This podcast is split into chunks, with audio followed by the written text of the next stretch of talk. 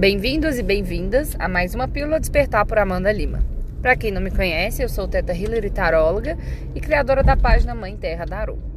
E hoje eu vim trazer aqui mais uma reflexão para vocês. Confesso, eu estive um pouco afastada, mas tudo tem os seus motivos e o seu tempo certo. Então eu estou muito feliz de estar aqui hoje gravando mais essa pílula. É, e hoje eu vou falar sobre a questão, né, a perspectiva de momento. O que é um momento para você? Quanto tempo dura o seu momento? O que, que você aprende com o seu momento? Já parou para se perguntar isso? Eu sei, é uma perspectiva muito, enfim, é, romântica, né, da vida. O momento ele pode ser muitas coisas, ele pode ter muitos tamanhos, muitas perspectivas. O momento ele pode ser algo incrivelmente novo e com perspectivas jamais vistas, né? Momento pode ser uma coisa intensa ou pode ser sutil. O momento é realmente mais coisas do que a gente pode imaginar e pode pensar, sabe? Racionalizar. É, e eu acho que essa é a grande questão do momento. Essa é a grande questão. É, Para se viver o momento, se precisa de várias coisas. Precisa de presença, precisa de sentir, precisa se conectar, precisa se abrir para estar ali, precisa limpar a mente. E como um momento, né, uma coisa que pode ser tão rápida, é, ela pode ser tão complexa. Porque tudo depende do ponto de vista, né?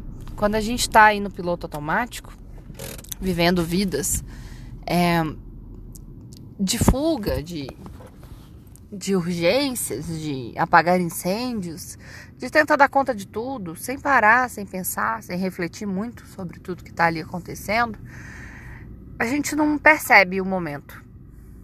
Ele só passa. A gente só percebe aqueles grandes momentos, aquelas grandes sensações, aqueles grandes acontecimentos, né? Mas os pequenos, de respirar, de comer, de um abraço, de um carinho, da presença de alguém que a gente ama, da nossa presença com a gente mesmo. Um presente, um momento de, sabe, de completude, de estar ali 100%. Eles são tão raros.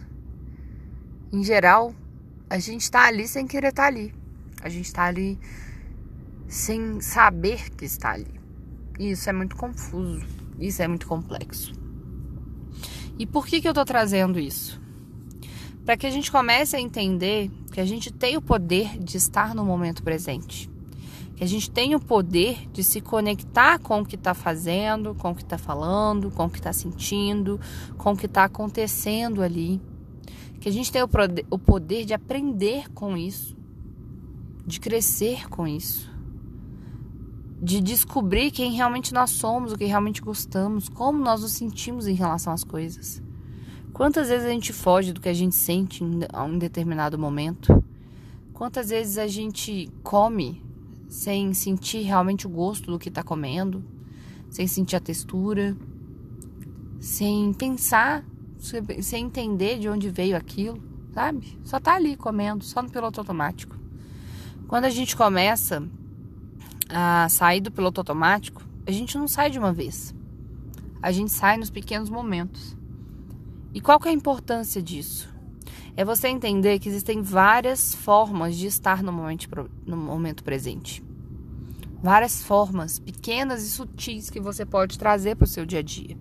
Seja observar a sua comida, chegar lá com calma, sentir o cheiro, o gosto, Ver se aquilo te traz alguma memória.